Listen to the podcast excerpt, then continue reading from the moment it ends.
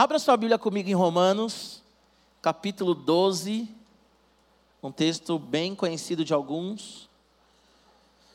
A grande verdade é que aqueles que leem a Bíblia, a maioria dos textos são bem conhecidos, né? Romanos, né, Ana? Eu não é? Tem lido a Bíblia, Ana? Amém. Glória a Deus. Depois eu vou te perguntar o que você leu hoje. Ela vai falar Romanos 12, né? Que aí é palhaçada. Abra a Bíblia comigo em Romanos 12.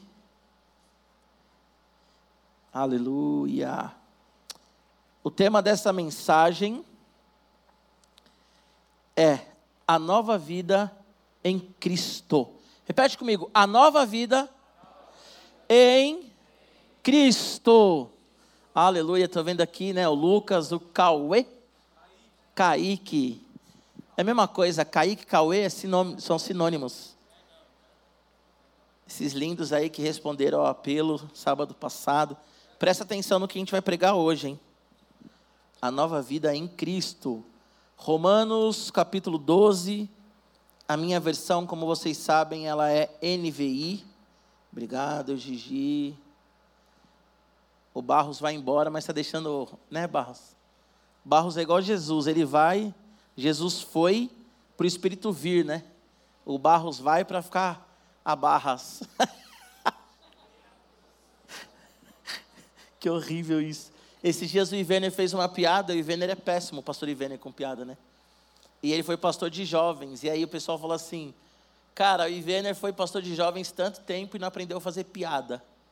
Eu já estou há nove no radical e ainda as piadas são ruins. Quem faz piada ruim vai morrer fazendo piada ruim, gente. Romanos capítulo 12, a partir do versículo 1 diz assim: Portanto, irmãos, rogo-lhes pelas misericórdias de Deus, que se ofereçam em sacrifício vivo, santo e agradável a Deus. Este é o culto racional de vocês. Não se amoldem ao padrão deste mundo, mas transformem-se pela renovação da sua mente, para que sejam capazes de experimentar e comprovar a boa, agradável e perfeita vontade de de Deus. Amém? Senhor, fala conosco por meio da tua palavra, Deus, que realmente nós tenhamos o nosso coração edificado e saiamos daqui, Senhor, com o nosso coração queimando na tua presença, Pai.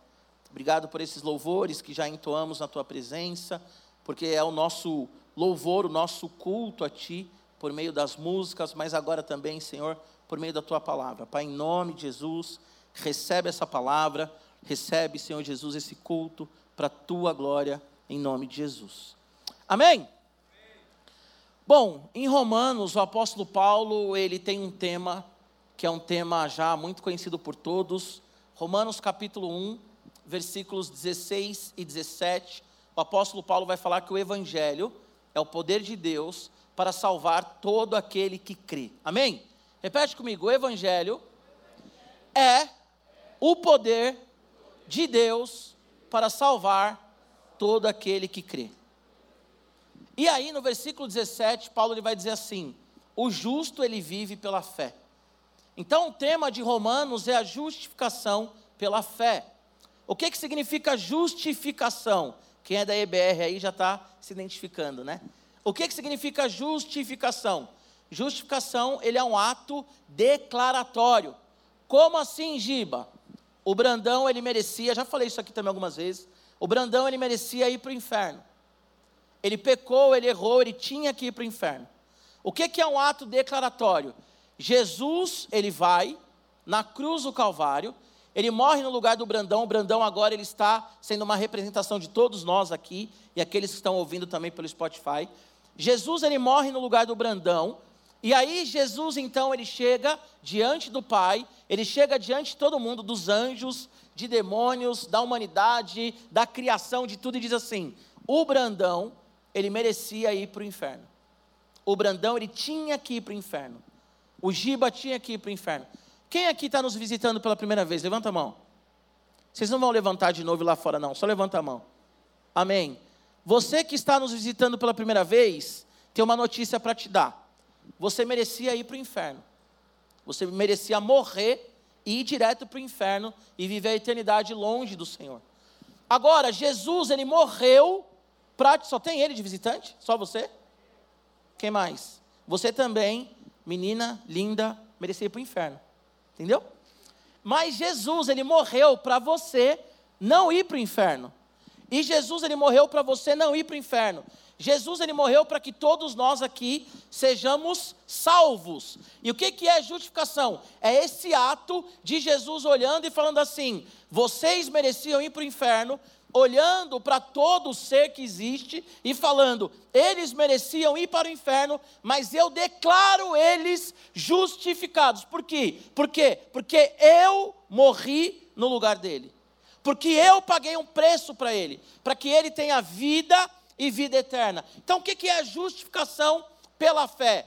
É eu acreditar, fé é crer e obedecer, é eu acreditar que Jesus Cristo morreu na cruz do Calvário e agora eu tenho a capacidade e agora eu tenho o direito de viver eternamente, se eu acreditar, obviamente, nessa morte de Jesus. Porque uma pessoa morreu no meu lugar. Jesus, ele é o nosso advogado. Em 1 João, a Bíblia vai falar isso, não é? Filhinhos, não pequeis, mas se vocês pecarem, vocês têm um advogado. Quem é esse advogado? Jesus. Agora, olha que interessante, o apóstolo Paulo, em Romanos 2, 3, ali também Romanos 4, ele vai dizer que toda a humanidade é pecadora. Na verdade, Romanos 2 e 3, ele vai falar que toda a humanidade é pecadora. O gentil é pecador. Quem é o gentil? Todo aquele que não é judeu. O judeu também é pecador. Então, Paulo vai dizer o seguinte: que todos estão carentes da graça de Deus.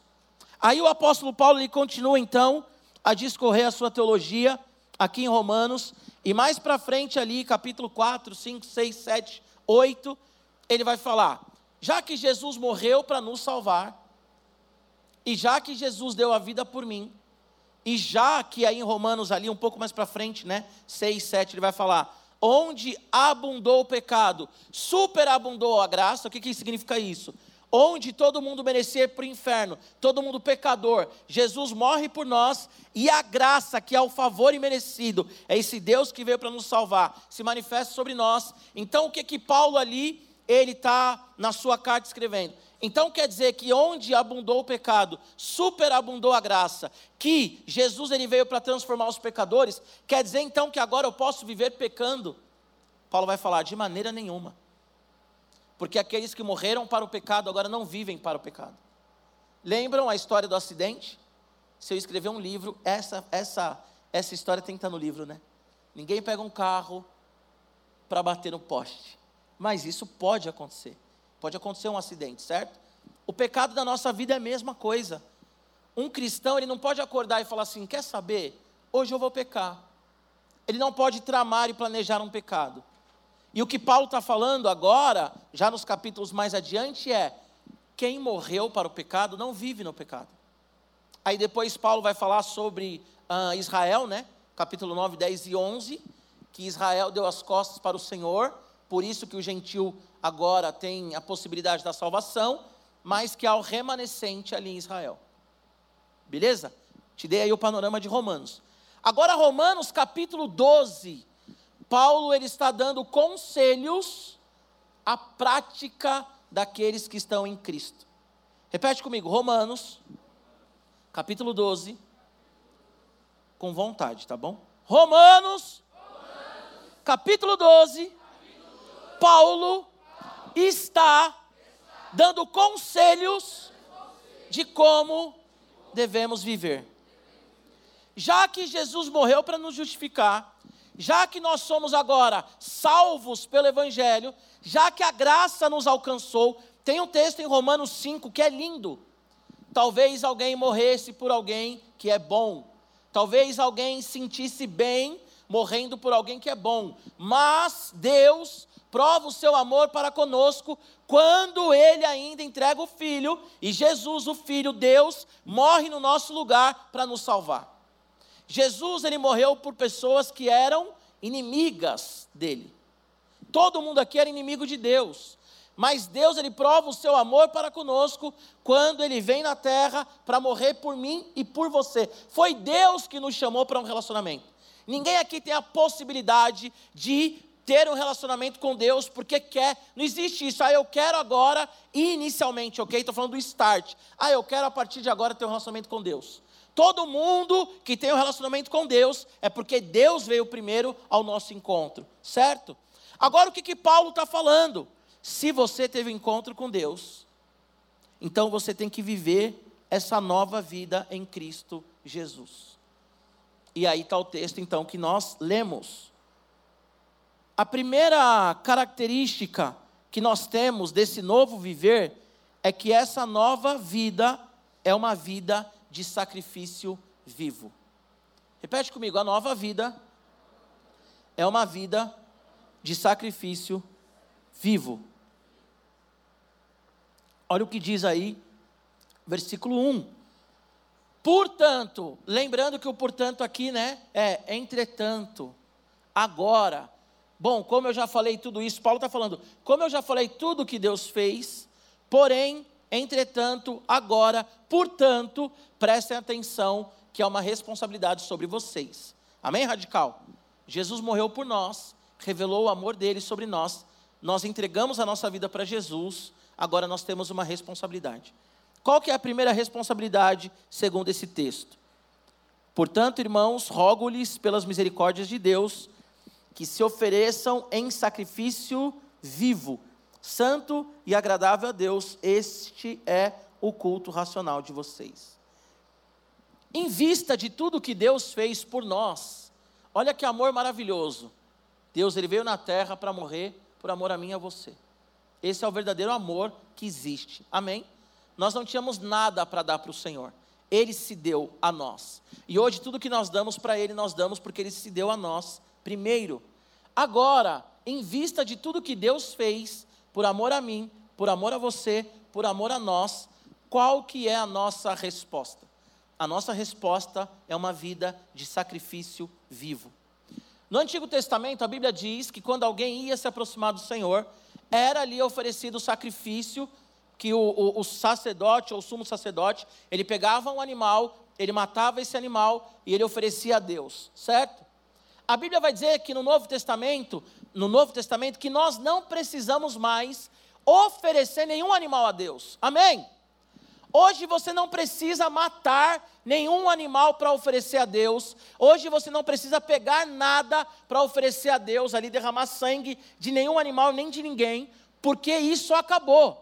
Porque Jesus Cristo, que é o sacrifício verdadeiro, que é o, o, o, o cordeiro que se deu para nos salvar, já derramou o sangue dele na cruz do Calvário.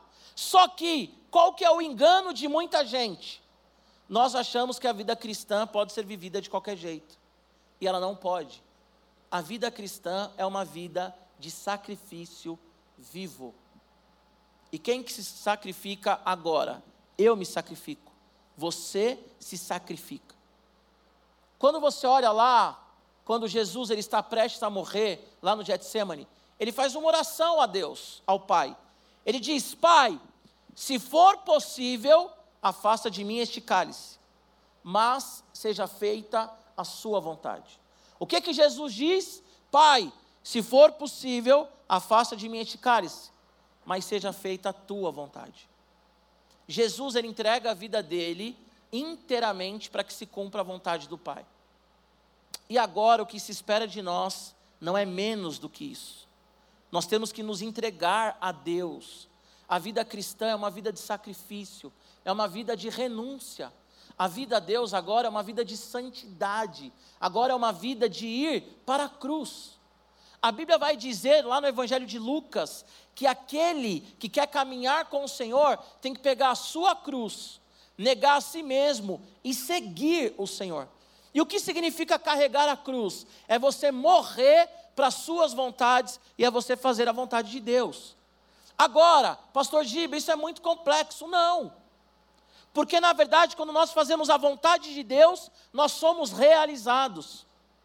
E quando nós fazemos a nossa vontade puramente, aí sim nós temos uma vida miserável. O que, que Romanos 1 vai falar? que quando o homem quis pecar, lembram disso? Nós já falamos sobre isso. Quando o homem ele quis pecar, viver do seu jeito, Deus entregou esse homem à sua vontade.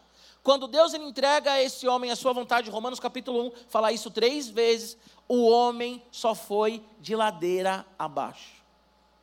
Pensa numa cidade que não tem lei de trânsito. Ontem foi um caos em São Paulo. E hoje ainda está um caos, né? Semáforos todos aí, sem luz, árvores caídas, enfim e um perigo absurdo para o trânsito. Por quê? Vários cruzamentos, carro indo, carro vindo, e moto, e ônibus e tudo mais. Imagina você viver numa cidade que não tem lei de trânsito. Você já pensou nisso? Ia ser caótico. Ia ter acidente toda hora. Ia ter gente atropelada toda hora. Você já imaginou se você comesse o tempo inteiro tudo o que você quer comer? A princípio, qual que é o sentimento que vem? que top, mano. Comer tudo o que eu quiser, na hora que eu quiser, da hora. No começo é legal, mas passa uma semana assim, passa um mês assim. O risco de infartar, de ter uma diabetes, de ter algum problema, sei lá, no rim, no fígado. O risco aí de você morrer muito mais cedo é muito maior. Por quê? Porque você viveu sem regras. O homem que vive do seu jeito, na verdade, ele se afasta daquilo que ele foi feito para viver. Deixa eu te dizer uma coisa: o homem que vive do jeito que quer, ele em algum momento se torna um animal irracional. Ele vai ser como um cachorro que come comida do lixo, que se relaciona com a irmã, com a mãe, com o pai. Ele vai ser como um cachorro feroz que sai mordendo todo mundo. E se você ama seu cachorrinho, não estou falando do seu cachorrinho bem tratado, tá bom? Estou falando daquele cachorro doido da rua. Não é o seu cachorrinho lindo, não, tá? Mas o homem que vive do jeito que quer, ele acaba se afastando de uma questão racional. E o homem foi feito racional. Agora nós temos que viver uma vida de sacrifício, de renúncia. E o que é uma vida de sacrifício? É uma vida respaldada na palavra de Deus. O que é uma vida de sacrifício? É você viver uma vida que glorifica a Deus. O que é uma vida de sacrifício? é você, na medida do possível, obedecer o seu pai e a sua mãe. E por que eu falo na medida do possível? Porque talvez o seu pai te abandonou, talvez a sua mãe te abandonou, talvez ele, sei lá, abusou de você e você não tem uma relação ideal, saudável com seus pais. Mas qual que é, o que, que é viver uma vida de sacrifício? Viver uma vida de sacrifício é você estar na escola, por exemplo, sofrendo com a prova, e ao invés de você colar, é você dormir mais cedo estudar e ir fazer a prova. O que é uma vida de sacrifício? É a menina falar mal de você e você, menina, não retribuir falando muito mal dela, ou falando um pouco mal dela, né? Não é você retribuir falando mal dela, ou tramando algum jeito para pegar ela no, no, no final da escola e arrebentar a cara dela. Isso não é viver em sacrifício. Viver em sacrifício é você entender que o namoro é um ensaio para o casamento e que se você não está pronto nem pronta para casar, você não está pronto. Se você não pensa, né, em casamento, você não está pronto nem pronta para namorar. Então, viver em sacrifício não é você olhar um menino e falar assim: nossa, que gatinho, vou pegar mesmo porque eu não estou nem aí. Isso não é uma vida de sacrifício. Isso é você viver as suas vontades. Ah, pastor, mas eu quero viver do meu jeito. Meu corpo, minhas regras, a, a vida é minha, eu faço o que eu quiser, tudo bem. Só que você não pode fazer o que quiser e depois querer colher paz, alegria e depois querer ter relacionamento com Deus. Você não vai ter.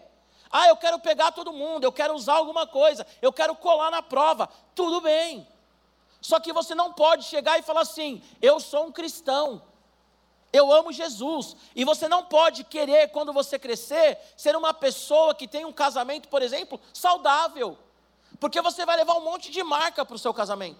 Porque você vai levar um monte de corpo para o seu casamento. Então, viver em sacrifício é hoje você recuar diante daquilo que é a sua vontade, que você entende que não agrada a Deus, e você fazer a vontade de Deus. E isso é, olha que interessante, isso é o nosso culto racional. Sabe o que significa culto racional aqui? Significa você servir a Deus de forma consciente, inteligível e espiritual. Você sabia que a palavra culto aqui é uma palavra, né? Quem já viu as branquelas vai, né? É uma palavra aqui, latreian, no grego, latreian, né? Quem já viu lembra do latrel, né? Latrel é o nome do cara? Então, o culto racional aqui é latreian. E sabe o que significa latreian? Latreian significa serviço, significa serviço sacerdotal, significa um culto aonde você estiver. Sabe o que é ser alguém que tem, que dá ao Senhor um sacrifício vivo? Sabe o que é essa nova vida, esse sacrifício vivo? É você cultuar o Senhor não só na igreja. Eu vou repetir isso, olha aqui, olha aqui para mim. Sabe o que é o sacrifício vivo? que é o que nos possibilita dar ao Senhor o culto racional, é você entender que o culto ele não acaba aqui no radical. E que o culto ele não começou aqui no radical. Que a sua vida é uma vida de serviço, de culto ao Senhor. O que é o sacrifício vivo? É você ser um cristão na sua escola. É você ser um cristão no seu condomínio. É você ser um cristão independente do lugar que você está. Isso é um culto racional, é viver em sacrifício. É você entender que a mesma coisa que você faz aqui, de levantar as mãos e cantar ao Senhor, você deve fazer quando você estiver tomando banho. Você estiver sozinho no seu chuveiro, não te dá, não te dá o direito de fazer o que você quer com o seu corpo. Porque quando você está tomando banho, você está cultuando ao Senhor também. Porque cultuar significa servir. Por que, que quando a pessoa fala assim, ah, eu não gostei desse louvor, eu não gostei dessa pregação, ela se equivocou? Porque o culto não é para nós. O culto é para Jesus. O culto, presta atenção nisso, cultuar significa servir. Cultuar não significa ser servido. Você entendeu isso? Cultuar é uma ação de servir. Cultuar não é uma ação de ser servido. Então, o culto racional, ele extrapola o ambiente da igreja. A forma que você come revela se você está cultuando a Deus ou não. As músicas que você escuta revela se você está vivendo em sacrifício a Deus ou não. As conversas que você tem no WhatsApp ou com alguém que nem sabe que você é crente revelam se você vive uma vida de sacrifício ou não. E aqui eu não estou falando que você tem que ser bitolado. Eu não estou falando que você tem que chegar na sua escola para uma pessoa não cristã e falar assim: graça e paz, tudo bem? Você leu a Bíblia hoje? Não. O que eu estou dizendo é que o fato de você ser cristão, isso aí transborda. E você vai cumprimentar as pessoas assim: tudo bem? Bom dia, como é que a parça? Mas ele vai olhar para você e vai falar assim: tem alguma coisa diferente em você. Porque você está transbordando daquilo que você vive no seu secreto. Então, essa nova vida, quem é cristão, quem é novo convertido ou convertido antigo, a vida com Cristo é uma vida de sacrifício. Nós não podemos achar que agora nós somos salvos, eu faço o que eu quero. Eu sou salvo, eu faço o que eu quero. Ah, o palavrão é só uma expressão. Ah, o que eu assisto não me afeta, porque eu sou o templo do Espírito Santo. Então assisto um monte de série aí que tem pegação, que tem umas minas da hora, uns caras da hora, e isso não me afeta porque eu já sou forte no Senhor. E aí, de repente, durante a semana, está passando por lutas que você não precisava passar, se você não tivesse subestimado a sua própria carne, se você não tivesse achando aí que você é o super-homem, sabe? A super poderosa. Nós temos que entender quem somos. Nós somos cristãos, ok? Nós temos que viver como cristão. E viver como cristão é sacrifício. E o momento mais difícil de sacrificar é quando nós estamos no ambiente não cristão. Porque ali é liberado fazer qualquer coisa. Pelo contrário, se você não faz, você é criticado. E muitas vezes você está sozinho nesse ambiente. E aí é que a sua fé é testada. A sua fé não é testada no radical. A sua fé não é não é confrontada na célula. A sua fé não é confrontada do lado do pastor. Do lado do pastor todo mundo é crente. Do lado do pastor, todo mundo é legal. Agora, e longe do pastor? E longe do líder de célula? E longe da igreja? Será que nós temos vivido a mesma vida que nós vivemos aqui dentro? eu acho muito legal esse lance do sacrifício vivo, porque eu sempre tive essa ideia que o sacrifício vivo não é isso que o texto está falando, tá? Mas eu sempre tive essa ideia na minha mente, assim como visão. É, é o que o texto está dizendo, mas não literalmente. O sacrifício vivo significa também que você está no altar e você pode sair do altar. Só que você escolhe permanecer no altar. O sacrifício vivo é como aquela pessoa que, sei lá, como um, um bichinho de estimação, vai. Você vai lá, cuida dele, e você fala assim: bom, aqui não é o seu habitat natural, pode ir embora. Dando como exemplo só. E ele pega e fala: eu não vou embora, eu vou ficar aqui. Porque eu te amo o suficiente para querer ficar aqui com você. O sacrifício vivo é a gente entender o que é o evangelho e não sair do altar. O sacrifício vivo é eu e você permanecermos no altar. Isso é muito lindo. E esse é o nosso culto ao Senhor. Essa é a nossa expressão de adoração ao Senhor. Expressão lógica. Lógica. É interessante que o culto racional aqui, a palavra no grego é a ideia de lógica, de você entender o que você está fazendo. De segunda a sexta, você entende que você é um crente? Você entende que você tem que viver segundo a palavra de Deus e que viver segundo a palavra de Deus não escraviza, liberta. Tem alguns exemplos que eu tenho que voltar sempre para ficar marcado na cabeça de vocês. Mas um cara que não é cristão, que ele é viciado em alguma coisa, ele não pode escolher sair daquele vício. O cara que não é cristão, ou a mulher, que tem um vício, não pode, não pode escolher simplesmente não fazer aquilo. Quem é viciado em pornografia vive mergulhado na pornografia. Quem é viciado em álcool vive mergulhado no álcool. Quem é viciado na mentira vive mergulhado na mentira. Agora, quem está em Cristo Jesus é livre para escolher pecar ou não. Nós podemos escolher beber ou não. Podemos escolher falar um palavrão ou não. Mas qual que é a nossa escolha? Não. Porque nós vivemos como sacrifício vivo no altar. Isso é muito sério. Esse mesmo texto de Lucas que vai falar que se você não pegar a sua cruz e negar a si mesmo para seguir Jesus, né, você não entendeu o evangelho, você não é um discípulo. Esse mesmo texto vai dizer assim: se alguém vai construir uma casa, calcula antes, se vai construir um prédio, calcula antes, para que depois não venha passar vergonha. Ou se algum exército vai para a guerra, calcula antes, para não perder a guerra. Olha que sério isso. Se você vai construir uma casa, você calcula antes.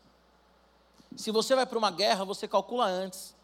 Quando tem os jogos radicais das células, vai ter futebol. Sua célula tem 15 caras.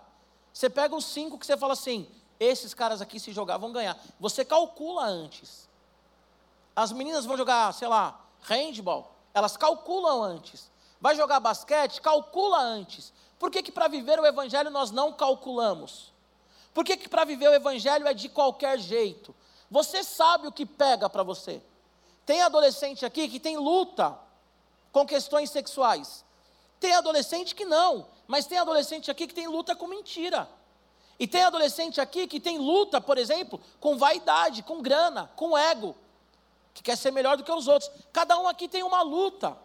Se cada um aqui tem uma luta, por que, que você corre em direção àquilo que é a sua luta? Por que, que nós corremos em direção àquilo que é a nossa luta? Por que, que cada um de nós aqui corre em direção àquilo que nos fere? E aí nós falamos, eu caí, é óbvio que caiu.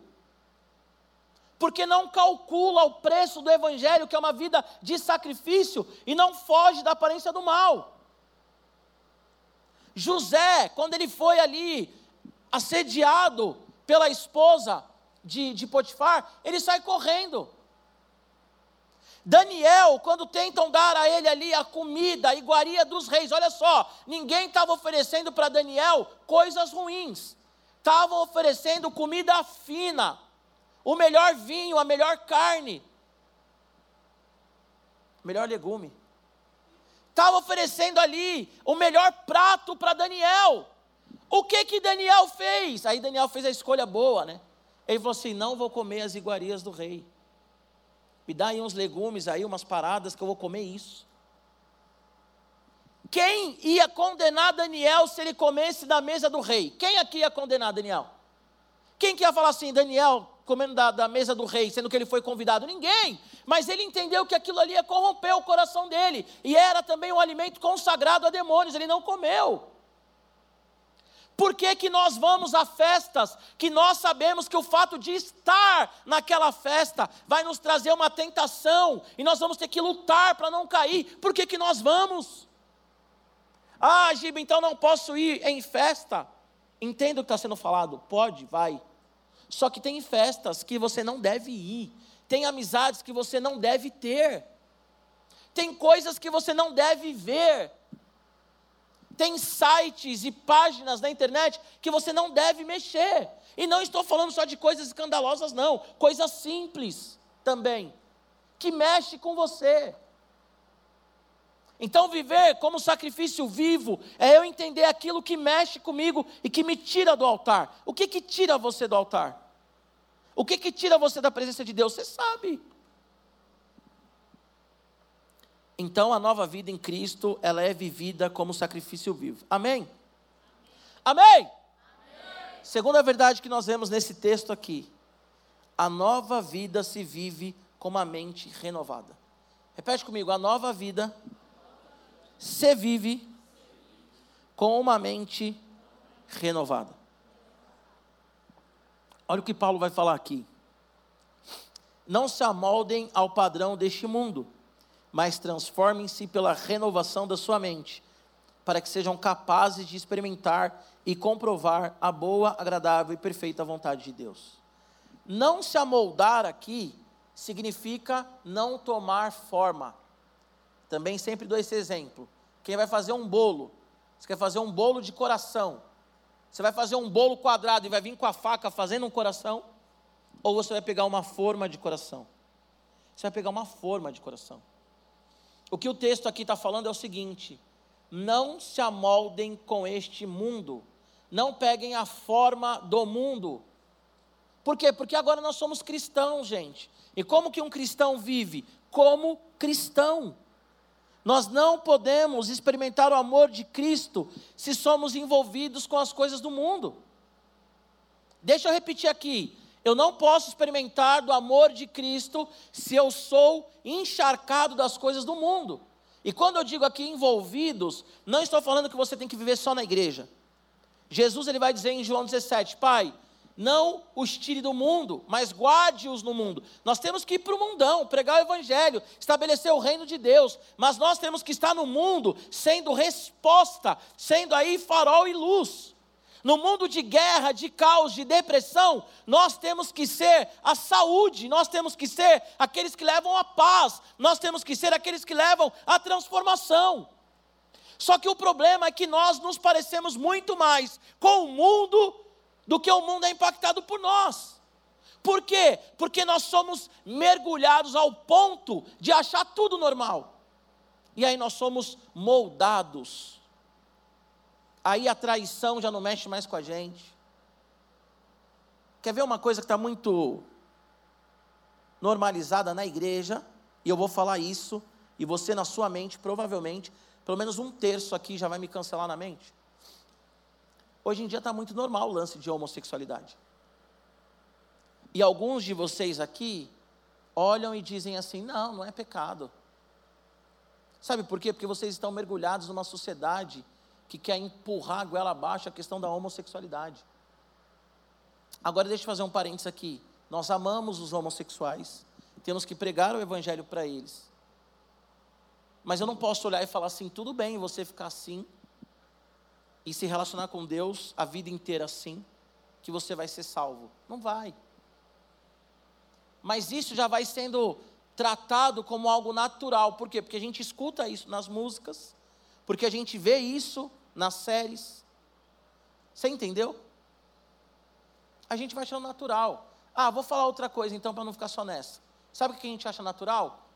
A gente acha natural que a pessoa que é abençoada é a pessoa que tem posses e bens.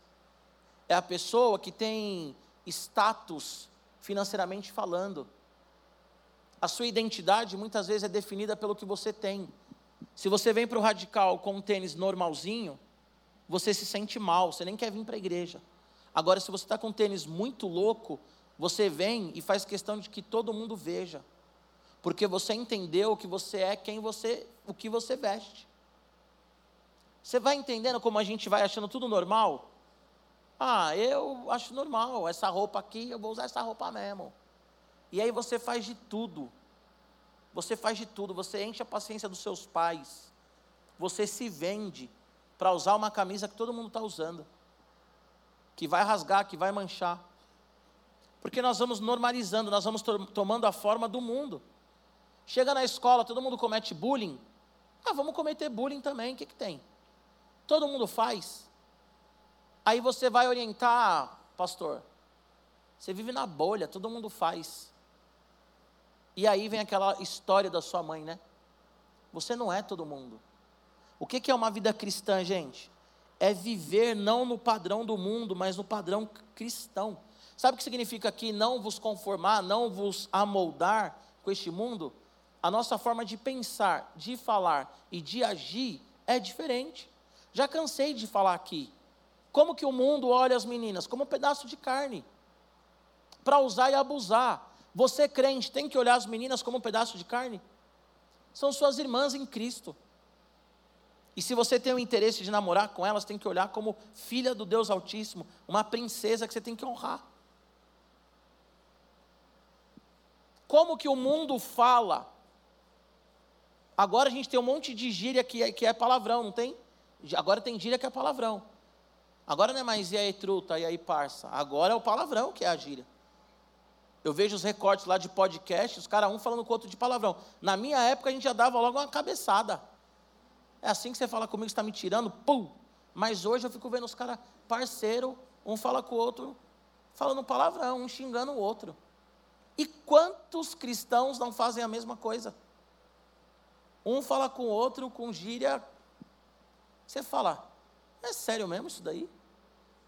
A gente vai achando tudo normal, gente. Só que, gente, nós não podemos achar tudo normal, nós temos um padrão. Giba, está muito pesado essa mensagem. É, se você não é capaz de carregar sua cruz para seguir Jesus, é pesado. O evangelho não é para criança mimada. O evangelho não é para fraco. O evangelho não é para quem quer viver de qualquer jeito. Isso não é evangelho. O evangelho não é para feminista.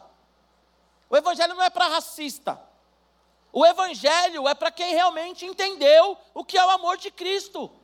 E quem entendeu o que é o amor de Cristo tem que ter uma mentalidade igual a de Cristo. É claro que é um processo.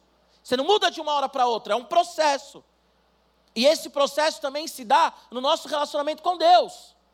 Mas nós não podemos viver mergulhados com a mentalidade do mundo, mas temos que ser transformados. Quem aqui já ouviu falar em metamorfose? A palavra transformar aqui, a raiz do grego é metamorfo, que é a mesma ideia de metamorfose. Sabe o que significa o texto aqui? Que nós temos que ser transformado, transfigurado, totalmente diferente do estado antigo, do estado anterior. Sabe o que é ser um cristão? Ser um cristão é eu passei por uma transformação, uma metamorfose, que a minha realidade hoje é outra. A minha forma de falar é outra. Tem gente que me conhece hoje, e quando fica sabendo da minha história, tem gente que me conhece hoje, 2023, quando fica sabendo da minha história, fala assim: Nossa, mano, não acredito que você era assim. Era. Mas por que, que hoje não parece? Porque houve uma transformação. Por isso que o crente que vem para a igreja e está firme em Jesus, não tem que também querer ser malandrão. Eu gosto muito de crente que quer ser malandrão. O cara olha para mim e fala assim, aí pastorzão, firmeza truta, aí tem uns caras que apertam a minha mão de um jeito que eu falo assim: maluco quer me intimidar, mano. Você é louco. Será que ele já expulsou um demônio? Já viu mesmo o que, é treta? Já viu mesmo? Porque o cara que é malandrão, quando vê o demônio, ó, ó, marcha, não é? Aí tem uns caras visitantes, tem vários visitantes que chegam assim e falam assim: falei, aí, você é visitante? Foi tudo bonzinho, né? E aí, você é visitante? Ele fala assim: sou, aperta minha mão. Eu falo. E já falei isso para alguns visitantes, né? Algumas pessoas já presenciaram. Algumas meninas, uma, uma, algumas aí, né? veio trazer o namorado, aí o namorado, ai, meu namorado, pastor Giba, ele, e aí? Aí eu sempre viro e falo assim, você quer me intimidar? Qual que é, mano? Tá apertando minha mão assim, por quê? Pra quê? Qual que é a pegada? Estamos na rua agora, você é gangster, eu sou gangster, e a gente está um querendo intimidar o outro. Aí os caras já tipo, não, pastor. Porque tem um cara que ele é malandrão, aí ele se converte, ele quer continuar malandrão. Peraí, meu, pra quê? É igual a menina, né? Ela era a famosinha da, da escola, a famosinha do bairro, a lindinha. Agora a Elô está na fase da. A, a, gente cortou, né? Porque a gente não achou muito legal. Mas a Elô estava vendo esse, essas semanas as super poderosas lá. Docinho, florzinha e sei lá quem, lindinha. Aí tem menina que chega na igreja, ela quer ser a docinho, a lindinha, ela quer ter o mesmo status quo da época do, do, da escola. Aí a gente fala, filha, quem brilha aqui é Jesus, mano. Não é você. Ai, olha como eu sou linda. Não, calma, você é linda, legal, linda mesmo. Só quem brilha aqui é Jesus. Você não está entendendo. E se você não passar por uma transformação de mente e entender que quem brilha é Jesus, não adianta nada você vir para a igreja. Eu não lembro com quem que eu estava falando esses dias, a gente estava conversando e tudo mais. Tem pessoas que só mudam de religião. Ela ia para uma religião, ela entendia que aquilo ali era ser religioso, ela vem para a igreja, ela só muda de religião, mas ela não entende o que é o evangelho. E aí ela vive do mesmo jeito. Egoísta, mimado, mimada, sabe assim, malandrão, malandrona, quer intimidar os outros, para quê? Aqui é a igreja, gente. Nós vivemos o evangelho. É uma metamorfose. Todo mundo, quando fala de metamorfose, lembra do quê? Da borboleta. Era lá a lagartinha, a feinha, né? Tava lá rastejando, ninguém dava nada. De repente veio uma borboleta linda. Amarela lá, laranja, todo mundo quer tirar foto. Você já viu alguém querendo, tirando os profissionais da área, né? Já viu alguém parando para tirar foto com uma lagarta, né? Lagarta? Alguém já parou para tirar foto com uma lagarta? Lagarta. Quem já tirou? Quem já parou assim e falou: Ai, que lagartinha linda, vou tirar uma foto. Agora é a borboleta. Os caras ficam, nossa, olha essa borboleta, ela brilha, é neon, é azul, é roxo. Radical, não seja uma lagartinha, seja uma borboleta. Os homens aí sejam um tigre, né? Vamos melhorar. Os homens aí sejam um tigre. Senão os caras vão sair daqui falando assim: ai, ah, o pastor falou que tem que ser uma borboleta. Calma. Os homens aí, o tigre. Uau, leão. Uau. Nádia, o Ricardinho. Ricardinho falando assim: oh, meu pastor falou que tem que ser uma borboleta. Mano, Ricardinho. Vigia, Ricardinho. Olha só, presta atenção aqui. Agora, papo sério. Nós temos que ser como uma borboleta, gente. Transformados. Amém? Totalmente transformados. Para concluir, olha só. A partir do momento que você vive como sacrifício vivo, a partir do momento que você vive com uma mente transformada, o que que você experimenta? A boa, perfeita e agradável vontade do Senhor. Ai, pastor, eu não, eu não consigo ter uma vida boa, eu não consigo ter um relacionamento com Deus. Se você viver como um sacrifício vivo, se você viver com uma nova mentalidade, você vai experimentar a boa, perfeita e agradável vontade de Deus. Amanhã vai ser o Enem, certo? Tem muita gente que está ansiosa, a prova já dá uma ansiedade natural, mas tem muita gente também que está ansiosa porque ainda está com dúvida do que quer para o futuro. Tem muita gente quando faz o vestibular nem tem certeza se quer aquela área. Nós estamos vivendo agora numa era que as pessoas fazem três, quatro faculdades real para falar assim, na terceira, não era isso que eu queria. Tem gente que tem, sei lá, dois semestres de umas cinco faculdades, mas não tem uma formação. E ela fala assim: Eu não me encontrei ainda com trinta e poucos anos. Sabe por que, que não se encontrou? Com todo respeito, quem está me ouvindo aí pelo Spotify, mais velho, talvez está passando por isso, quero colocar um peso no seu coração, não.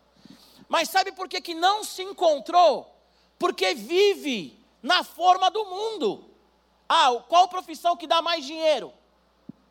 Qual profissão que me leva para onde eu quero ir? A pessoa não pensa qual a profissão que Deus me fez para exercer. A pessoa ela faz o vestibular baseado naquilo que pode dar para ela na questão financeira. Só que nós não temos que caminhar por questões financeiras. Se Deus não abrir a porta para você, adolescente, ninguém pode abrir. E se ele, se ele, vai dar na mesma, fechar, ninguém pode abrir. Você entendeu? Ah, então, ah, eu quero ser advogado, médico, engenheiro, porque dá grana. Mas Deus mandou você fazer isso? Aí você não vai experimentar a boa, perfeita e agradável vontade de Deus. Ah, eu vou na igreja, eu nasci na igreja, eu cresci na igreja, eu a igreja, eu e a igreja, eu sou dono da igreja, eu sou a igreja. Aí fala assim, mas eu não vivo a boa, perfeita e agradável vontade de Deus, porque você vive na forma do mundo. Quero ganhar dinheiro, quero ter o carro que todo mundo, sabe, os empresários têm. Só que Deus te chamou para isso. Eu vou falar aqui para a gente orar, vou encerrar com isso para a gente orar. Falei isso na semana passada, tá? Quem não ouviu a pregação na semana passada, escuta. Você pode estar num lugar, acho que foi semana retrasada, enfim. Você pode estar num lugar incrível, num resort incrível, no Caribe, sabe? Com tudo incluso, café da manhã, comida à vontade, você pode estar lá. Se você não estiver em paz com Deus, você não vai aproveitar esse lugar. Agora você pode estar no lugar mais simples do mundo. Você pode estar comendo o churrasquinho de um real na barraca do seu João que eu gosto, tá? Não é uma crítica. E você vai ser a pessoa mais feliz do mundo. Você pode sentar na calçada com seus amigos, tomar uma tubaína, dividir um, um pacote de traquinas para 10.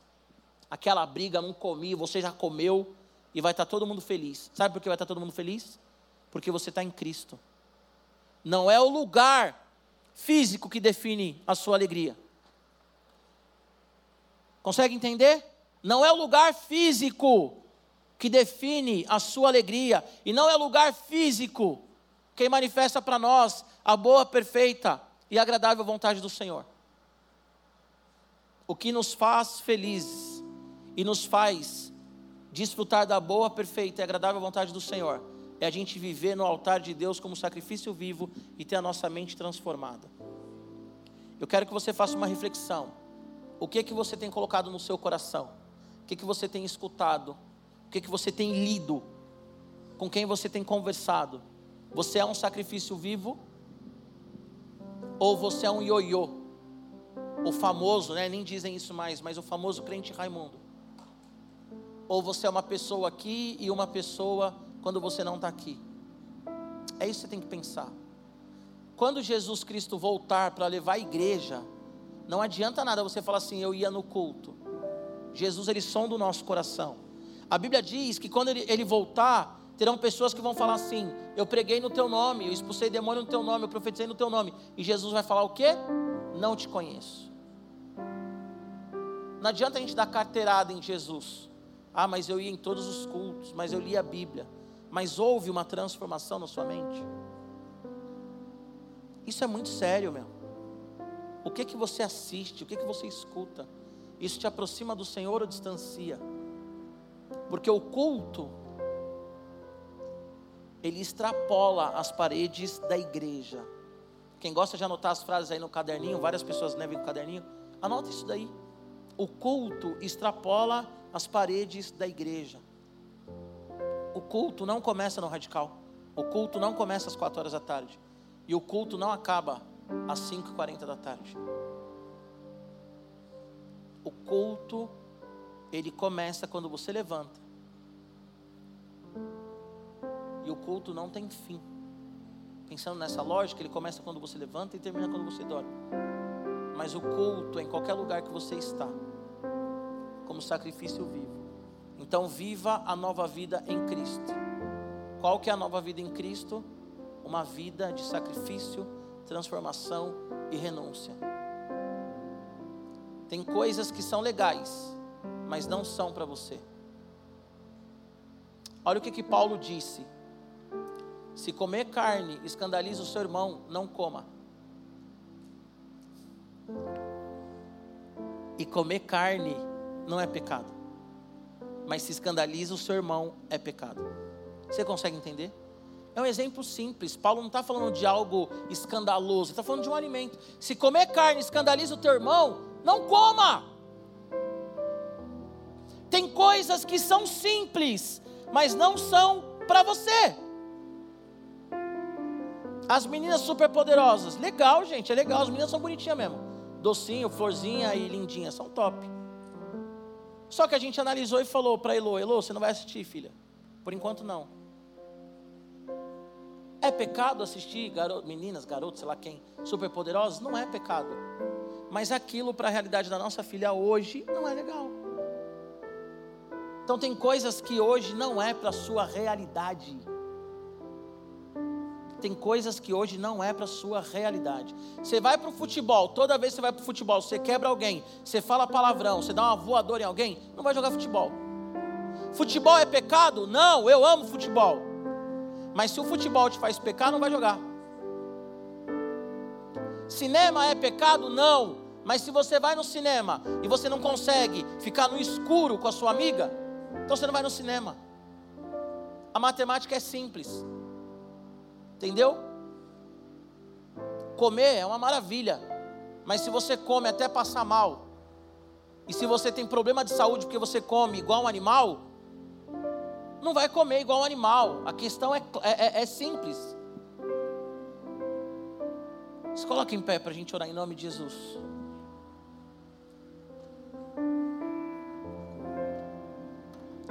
Se você puder, feche seus olhos. E eu quero que você coloque seu coração diante de Deus mesmo e diga: Senhor, me ajuda a viver uma vida de sacrifício. Porque Jesus viveu uma vida de sacrifício. E se alguém que nos conduz no caminho do sacrifício, esse alguém é Jesus. Então feche seus olhos. Se você quiser pôr a mão no seu coração, levantar a mão, ajoelhar, deitar, enfim. Mas eu quero que você ore ao Senhor. Pai, em nome de Jesus, nós colocamos diante de Ti em oração as nossas vidas, ó Deus, e o nosso coração. E clamamos a Ti, Senhor, que o Senhor venha sondar e esquadrinhar o nosso coração. E que nós não vivamos, ó Deus, uma vida de pecado que nós não vivamos, ó Senhor, uma vida que tira, Senhor, de nós a adoração, tira de nós, ó Deus, o relacionamento contigo, mas que nós tenhamos uma vida de adoração, uma vida que nos aproxima do Senhor. Deus, em nome de Jesus, que cada adolescente aqui viva realmente, ó Pai, uma transformação de mente diária, que a forma deles pensarem, falarem, agirem, seja segundo a tua palavra e que eles experimentem, Senhor, a tua vontade que é boa, perfeita e agradável. Senhor, que eles não vivam uma vida vazia, que eles não vivam uma vida de querer provar para os outros quem eles são, que eles não vivam uma vida como um rato, Senhor, de laboratório, vivendo no pecado, correndo atrás do choque, Senhor. Mas que eles vivam uma vida de adoração no teu altar, que eles vivam mesmo, ó Deus, uma vida de entrega que eles vivam, Senhor, uma metamorfose, que eles vivam, Senhor Jesus, uma metanoia, que eles vivam, Senhor, a realidade da cruz. Tua palavra diz em Lucas, ó Senhor, que há um preço a ser pago para ter um relacionamento contigo. O Senhor pagou o preço da salvação, o Senhor pagou o preço da libertação. Mas nós temos que pagar o preço, Senhor, para permanecer no Senhor como sacrifício vivo no teu altar. Há um preço do discipulado, Senhor. E eu peço que cada um de nós aqui tenhamos a consciência disso. E venhamos carregar a nossa cruz todos os dias. A Bíblia diz que se nós cremos no nosso coração que Jesus é Senhor e Salvador da nossa vida, e nós confessarmos isso, nós somos salvos. É, é lógico que confessar e viver a base dessa confissão. E a Bíblia diz também que nosso Deus ele é um Pai que está esperando a volta do filho pródigo. Então quero te fazer um convite essa tarde. Se alguém aqui quer entregar a vida para Jesus ou voltar para Jesus hoje, levanta sua mão onde você estiver. Alguém aqui? Se alguém aqui quer voltar para Jesus hoje, ou alguém quer entregar sua vida para Jesus, levanta sua mão. Você? Vem cá. Há mais alguém aí? Não. Fica com seus olhos fechados em nome de Jesus.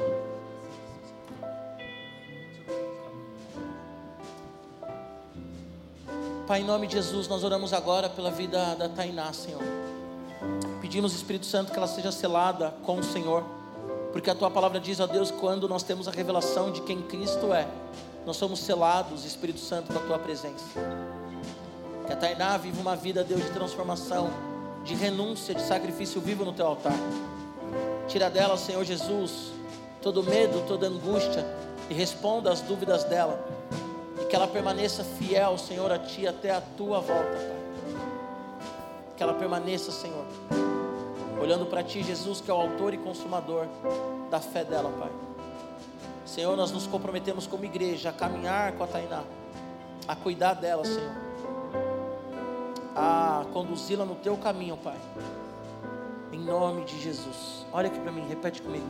Senhor Jesus, nessa tarde, eu reconheço o Senhor como único Senhor e suficiente Salvador da minha vida.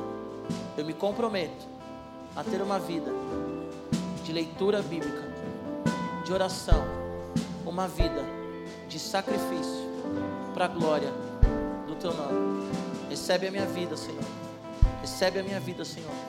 E eu me aproprio da nova vida em ti, em nome de Jesus. Amém. Aplauda Jesus. Aleluia.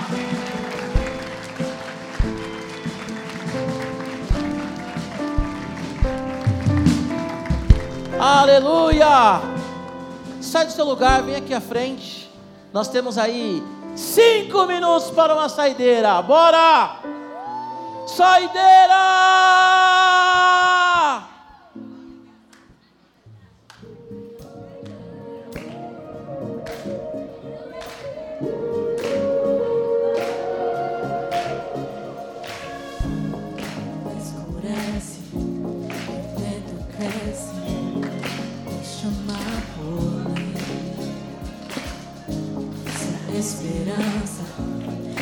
Se perdem, força está em ti.